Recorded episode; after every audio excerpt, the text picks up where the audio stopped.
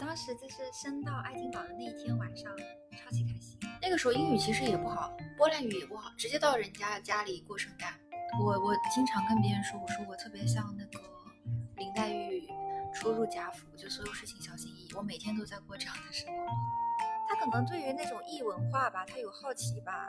我觉得现在，除非你让我去，我就信，我会觉得可能算大山。那回国对你来说算什么？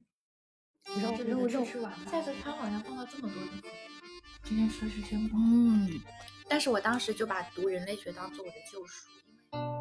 王可卿，江南美女。纤细柔美，天鹅颈，爱芭蕾，爱家人，稳重干练，爱大人类学硕士，去年毕业，今年回国。离开之前，终于来我家烫了小火锅，于是我们就吃着火锅聊了聊，也许是漫长的告别。